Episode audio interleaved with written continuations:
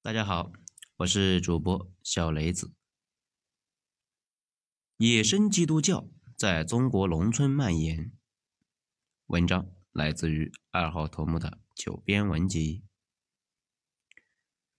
这两天呢，野生基督教这个话题啊非常火，咱们呢也是时候来讲一讲这个话题了。那之前其实也有讲过相关的内容。咱们呢，先说一个关键的问题：基督教在中国到底是怎么区分的？那毕竟大家如果对基督教有点接触，立刻呢就会被他们几百个派系啊给整晕了。咱们先用几句话给大家解释一下。首先，最早的那个叫天主教，天主教就是耶稣死后他弟子搞出来的。就类似于孔子死后，他的学生把他的言行整理成为一个《论语》，他们这个帮派呢，也就是诞生了。天主教那也一样嘛，耶稣是组织一号头目，后边呢就二个排序。这里多说一句啊，耶稣到底存不存在？那现在还是存疑的，不是说不存在，而是呢证据不足。大家可能看到有些纪录片啊，信誓旦旦的说存在。其实那也是采纳了某一个学者的观点。现在普遍认为，耶稣应该是好几个人的这个经历啊拼在了一起，而且呢，宗教的核心就跟码农写代码似的，就是互相借鉴来互相抄嘛。不以为耻，反以为荣，抄来抄去那也属于正常。这个呢，我们一会儿还要说到。天主教最早是在罗马奴隶中流传的，奴隶们很苦啊。将来还要悲惨的死去。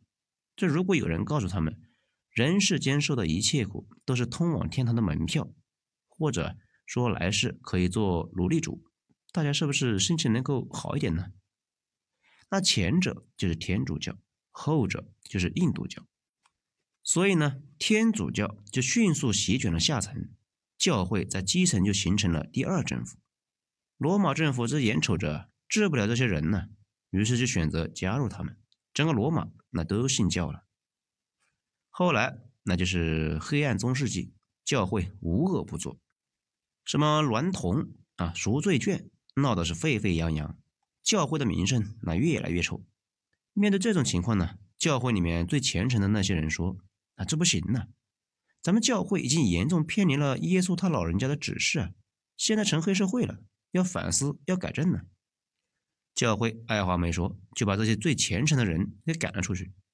那这下好了，这些人在教会之外成立了更原教旨、更虔诚的一堆宗教。那这个过程呢，就叫做宗教改革。比如大家说的很多的福音派、清教派和卡尔文宗，就是宗教改革的时候改出来的嘛。天主教往地上一摔，那摔得稀碎，出了一大堆新宗教。国外呢？把老的那个叫天主教，新出来的叫新教，或者叫反抗宗。毕竟他们是反抗权威被赶出来的嘛。那中国那就比较奇怪，把老的那个也叫天主教，却把新的叫基督教。比如啊，我们熟知的清教徒就是新教中的一支，这完全就是一帮神经病呢。他们主张一言一行都得按照圣经上面来。现在呢，美国很多地区那坚决不采用任何的避孕措施，那坚决反对堕胎，甚至反对现在科技。其实呢，就是清教徒思想的一脉相承。清教徒讨厌圣经以外所谓的东西，甚至山巅之城那也是出自于圣经。后来天主教自己也觉得那自己呃不太像样子，这样下去啊，迟早倒闭呀。于是自己也做了一部分的改良。搞出来一个叫耶稣会的东西。中国呢，以前很多传教士，什么康若望、利玛窦，那都是耶稣会的人。来中国之前都是学点小技巧，最常见的就是看病，少数呢会造大炮，跟着军头混，指望啊将来能够当帝师。当初忽必烈的国师就是藏传佛教的高僧，高僧引导整个蒙元上层都信了藏传佛教。不过效果一直不太好。从明朝开始，基督教就大规模的向日本渗透，但一直都是小规模的传播。晚清呢比较严重，直到蒋委员长才出现了一些曙光。我们之前也说过啊，蒋其实什么都信，那什么也都不信。他呢跟着他妈信过佛教，后来信过曾国藩，再后来一度还迷上了纳粹，最后为了娶宋美龄，假装信基督。但一开始啊，他准备搞定宋美龄以后，就把以前的那个小老婆给娶回来，把基督教那也给戒了。不过西安事变之后，他确实是真的信了基督教。人在逆境中很容易向神灵求助嘛，他突破性的研发了圣经算命这样的中西合璧的最新的卦谱技巧。于是呢，上行下效，整个国府都在研究圣经。在担心哪一天伪作跟大家聊天的时候标一句圣经啊，大家接不上话来。而且呢，很多女眷都入了教，因为宋美龄是卫理公会的，那也是一个新教派系别的。如果呢，蒋委员长一直能够在大陆待着，基督教的势力在中国就会比现在的势力大得多。不过他后来去了台湾，而且呢是被赶去的，影响力暴跌，台湾人最鄙视的那也就是他。传教这个事一直搞的是不太好，而新中国成立之后，宗教势力一度是彻底退出了中国，直到改革开放之后。那改革开放之后呢，反正是各种稀奇古怪的东西，那就席卷了农村。改革开放之后啊，有那么一些年，真的是全民迷茫。咱们之前有一张那个不知道九十年代治安有多差，就不知道现在有多幸福啊，这里面有讲过这方面的内容。大家呢，那个时候一度是失去了毛味，不知道生活的方向在哪里。那这个时候，各种妖怪都出来了。比如那些年一度流行打鸡血，打鸡血这么沙雕的操作，很容易因为太沙雕，以至于大家觉得这个事不像是真的。其实啊，真有那么几年，竟然出现全国打鸡血的盛况，就是把小公鸡的血抽出来，注射到自己的体内。顿时神清气爽，那这其实就是一个排异的反应，不利于身心健康啊！不建议大家自行去尝试。这个操作啊，流行于大江南北，并且传的是有鼻子有眼，说是功德林关押着一个战犯，前军统中将蒋委员长的私人营养助理，他传出来蒋委员长的私人养生小技巧，其中呢就有打鸡血。这当然呢，这一听就扯淡。小说看太多，脑子呢秀逗了，把军统当东厂了，以为这些特务啊平时在老蒋身边伺候，其实呢蒋身边的人隶属侍从室，并没有军统的人。后来又流行啊这个气功，气功这个东西啊现在还有人在玩，不过呢早就已经过了巅峰了。大家还记得马道长那个玩蛇的小伙伴吧？他就是个气功大佬。前几年因为跟一堆的明星合影啊，突然就火了。其实这个人发迹的非常早，最早呢是起家于上世纪八十到九十年代。等他在互联网被人熟知，那已经是退隐江湖的状态了。如果不出事啊，大概率可以安享晚年，像一个无冕之王一样，接受政商及娱乐行业大佬的膜拜。在我国大领导的回忆录中也提到过他。说是呢，他不仅会变蛇，还可以空杯变出酒。那每次吃饭都能够把大家吓一跳。还有个绝活啊，就是能给人治病啊。据说某冰冰做他的干女儿，就是因为他给女星他妈成功治好病。不过呢，老王最后也没能够治好自己的病，被抓之后半年就死了。那死的可惨了，七窍流血，各种器官一起衰竭。反正呢，当时是群魔乱舞。你只要说啊，你的东西是国外进来的，或者呢忽悠技能那比较专业，总会有人相信的。这一场信仰的盛宴中，真正的大佬姗姗来迟，不过很快也切下了一大块蛋糕。第一节里面呢，已经给大家解释了，基督教那分为天主教和其他的新教。天主教是有严格的层级体系的，最上面的呢是教宗，下边呢是主教。基层是神父，神父需要认证，认证过才能够去传教。而全世界的天主教又听罗马教廷的，所以呢，整个体系的结构是一个大金字塔。但是前期罗马教廷跟我们关系不太好，因为啊，他们想任命主教，那这不搞笑的吗？肯定不能够接受啊。所以呢，天主教在中国就一直没有取得官方认证，直到二零一八年才取得进展，双方啊做出了妥协，由我国指定，他们认证。但是呢，新教那就不一样了，没什么严格的体系，谁都可以传教。大家呢在大学碰到那些传教的，百分之九十九那都是新教的。他们在改革开放之后迅速进入中国，然后到处是攻城略地。我国官方说是四千多万的基督徒，基本上都是新教的，天主教的非常少。我还查到过一个数据，现在啊登记在册的被官方统计到的新教教徒啊，我们国家官方把这些人称为基督徒，高达三千八百万。天主教徒只有六百万，伊斯兰教徒不到两千万。如果你问将来哪个宗教比较猛，毫无疑问那是基督教，也就是新教。新教的教徒传教非常厉害，每个教徒都有传教的冲动。你们肯定呢被基督教的人传过教，却很少碰上天主教教徒，几乎是没碰上伊斯兰教的传教徒。不过啊，这个不是我们今天的重点，我们今天的重点是。野生基督教，也就是并不是主流宗教，而是一些目睹了宗教玩法之后，开始明白了。我操，这也不难呢，是不是？我们也可以搞出这么一个宗教来，我自己做教主呢？有些人呢，动手能力就比较强，就开始操办了起来，而且有现成的流程。那就在韩国，韩国战后经历过一段的漫长的迷茫期，老百姓无所适从，毕竟半岛。处于冷战最前线嘛？如果三战一开始，从三八线到柏林墙那都是战场，老百姓活的是非常难，充满了焦虑，自然是要向宗教求助。所以呢，韩国人成为了世界上宗教最狂热的国家，连总统家族那都是狂热的邪教分子。这些韩国人呢，把基督教的复活和大审判、佛教的来生、伊斯兰教的天堂。道教的一人得道，鸡犬升天，通通的结合了起来，研发出各种神奇的宗教。而这些乱七八糟的宗教呢，在韩国饱和之后，开始向中国的东北扩散，在我国农村迅速流窜。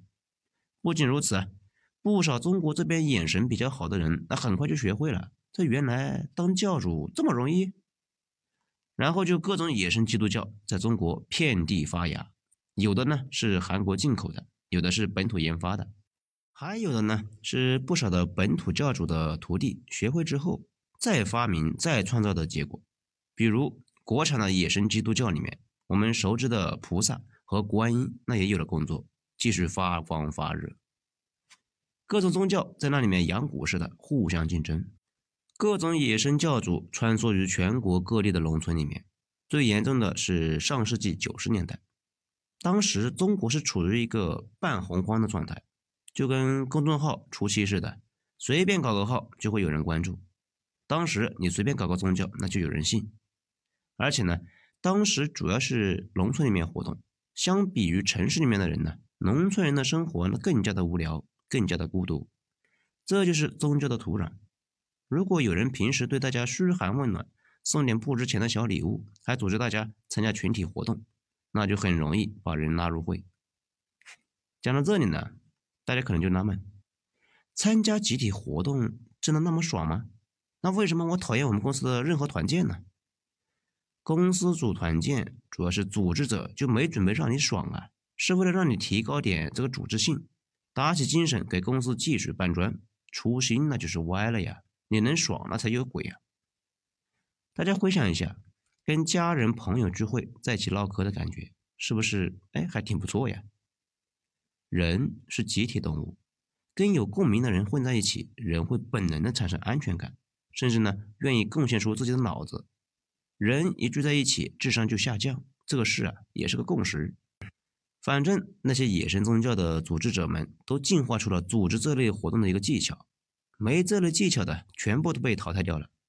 并且把基督的教义改变成了类似于荷兰梆子之类的东西。咱们呢在网上找了几段，那大家来感受一下啊，朗朗上口啊。天津快板的，主板这么一打呀，别的咱不夸，单夸一夸万能的主啊，他是耶和华，圣父和圣母，圣子是弥赛亚，神圣一体的位格正好他们仨。说话在拿撒勒，有个姑娘叫玛利亚，贤良淑德，人人夸，那真是女菩萨。哎呀，讲的不行啊！这如果有天津的小伙伴呢，那可以去自己唱一唱，应该挺好听的，我觉得。啊，后面还有一个河南梆子版的啊。月色公，你坐下，听俺说说知心话。月色公，咱都坐下，咱们随便的拉一拉。木匠，你成亲后娶的是玛利亚，她没过门就怀孕，知道你心里有牵挂。孩儿他爹究竟是谁？你没日没夜睡不下。这小孩是圣灵造，借着他娘胎到地下，带世人常罪孽，就是以马内尼米赛亚。哎，这个是河南梆子，河南话呢我也不会啊，反正我连普通话都不太标准的。这如果有需要的小伙伴啊，可以在评论区留个言，我把这个天津快板跟河南梆子在评论区里面发一下。嗯，当地的小伙伴。可以用自己的家乡话去读一读，呃，唱一唱，应该挺好玩的。反正呢，就是用一些不怎么高明但是有效的套路，那反复玩，反复进化，到现在已经是炉火纯青。野生宗教那就跟野火似的，席卷我国农村。大家想一想啊，是不是脑子里面就立刻浮现出自家人哎有人玩这个东西啊？其实这些宗教里面，大部分呢谈不上好，也谈不上坏。事实上，我们甚至不知道他们在忙什么，受谁的指挥，等等等等。少量表现那还不错，因为他们是倡导积德行善上天堂，竟然把耶稣和我国的五讲四美结合了起来。这耶稣听说估计也挺懵逼的哈。这些教徒成立了基层互助组织，组织内部的信徒们呢，平时是互相帮助，共度难关。但是还有不少，那比如东方闪电。三俗基督那什么的标准邪教，大家不知道还记不记得山东招远麦当劳那个事？几个壮汉因为要电话号码，那不给，就大喊着消灭魔鬼，就把一个姑娘活活给打死了。这伙人呢，就是东方闪电的，又叫做全能神。公安部啊认证过的邪教，也就是从韩国传入来的。比较有意思的是啊，这个全能神本来是发源于韩国。在中国遭到暴击之后，教徒就转入了地下，还有一部分呢就跑到韩国去了。去年的疫情当中呢，全能神教徒在韩国顶风作案，技术集会，成为了新冠的传播热点，这也搞出了不少的麻烦呢。韩国人这羊骨把自己给咬了。到这里呢，大家应该就明白了，野生宗教最大的问题其实不是宗教本身，我国宪法是明确允许大家信教的。野生宗教最大的问题是不透明，谁也不知道他们在忙什么，甚至不知道他们的主教是谁，说不定主教那就在韩国。这些年呢，我国对邪教打击的很厉害，邪教整体被压制在一个非常低的活跃度上。不过，不代表着已经不存在了，现在依旧有不少的邪教在暗中活动，骗钱骗色，大家呢还是要提高警惕的。而且，我国一直没弄明白。野生基督教到底有多人？国外啊有智库说是一个多亿，也有说两个亿。这真实的数据确实没人知道。宗教的土壤主要是恐惧、迷茫、绝望。这个时候，人需要外来的精神支持，希望有人告诉他们，痛苦终将结束，灵魂将得到救赎。那个宗教跟科学有点关联。但是呢，不是完全的关联。从现在的全世界情况来看呢，科学的兴起确实是降低了信教人群的比例。这在美国那也很明显。美国那边学历越高，信教的比例就越低。大家熟知的那个清教徒，现在在美国啊，那已经快绝种了。毕竟谁要是说自己坚持按照圣经这个要求来生活，谁都看他是个奇葩。根据权威调查的数据。欧美的信教比例都大幅雪崩。有一组数据，按照盖洛普国际调查联盟的抽样调查，说美国啊，从二零零五年这个百分之七十三下降到二零一二年的百分之六十，再下降到二零一四年的百分之五十六。法国从二零零五年的百分之五十八下降到二零一二年的百分之三十七。瑞士从二零零五年的百分之七十一下降到二零一二年的百分之五十。德国从二零零五年的百分之六十下降到二零一二年的百分之五十一。二零一四年年底，英国信教人口的比例下降到百分之三十，已经跻身于信教人口比例最低的国家行列。不仅如此啊，各国都呈现出发达地区信教比例低。贫穷地区信教比例高的情况，这也就是说啊，宗教这个玩意啊，随着科学的滚滚向前，肯定是逐步后退的。不过呢，退到一定程度，那也就稳定了。只要社会上存在着恐惧、迷茫和绝望的人群，宗教就能够找到一块立身之地。这也是为什么大家想想自己周围信野生基督教的人，基本都在农村。讲到这里呢。那这个问题就已经清楚了。宗教蔓延这个事情本身不太好管，因为信仰宗教的自由是写在宪法里面的，这一点谁都不能否认。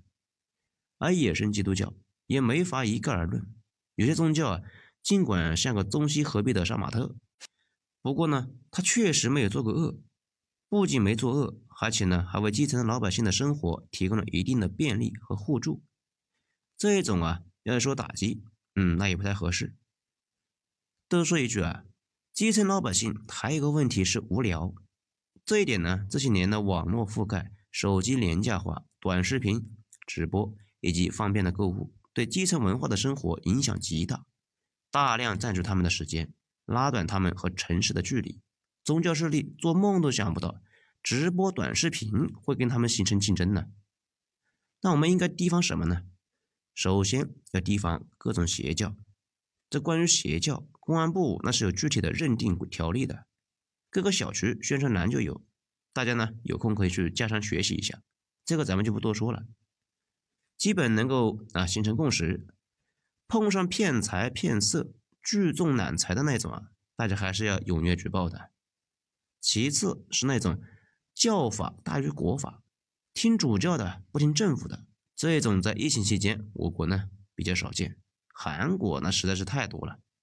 这个事那也不能忍，连韩国这样遍地邪教、对邪教容忍度直达天际的国家，最后也忍无可忍，把主教给抓了起来。最后，大规模宗教化总归不是件好事，基层人民的福祉还是要靠全社会都关心起来，也要关心他们的精神需求。毕竟你不管。宗教势力那就会插手，最后搞出好几亿的各种基督徒来，那也就比较尴尬了呀。好了，今天咱们就讲到这里，精彩下次接着继续。那我是主播小雷子，谢谢大家的收听。啊，最后啊，如果大家喜欢的话呢，就嗯麻烦大家点个赞，留个言，点个评论，点个陪伴值啊，谢谢大家。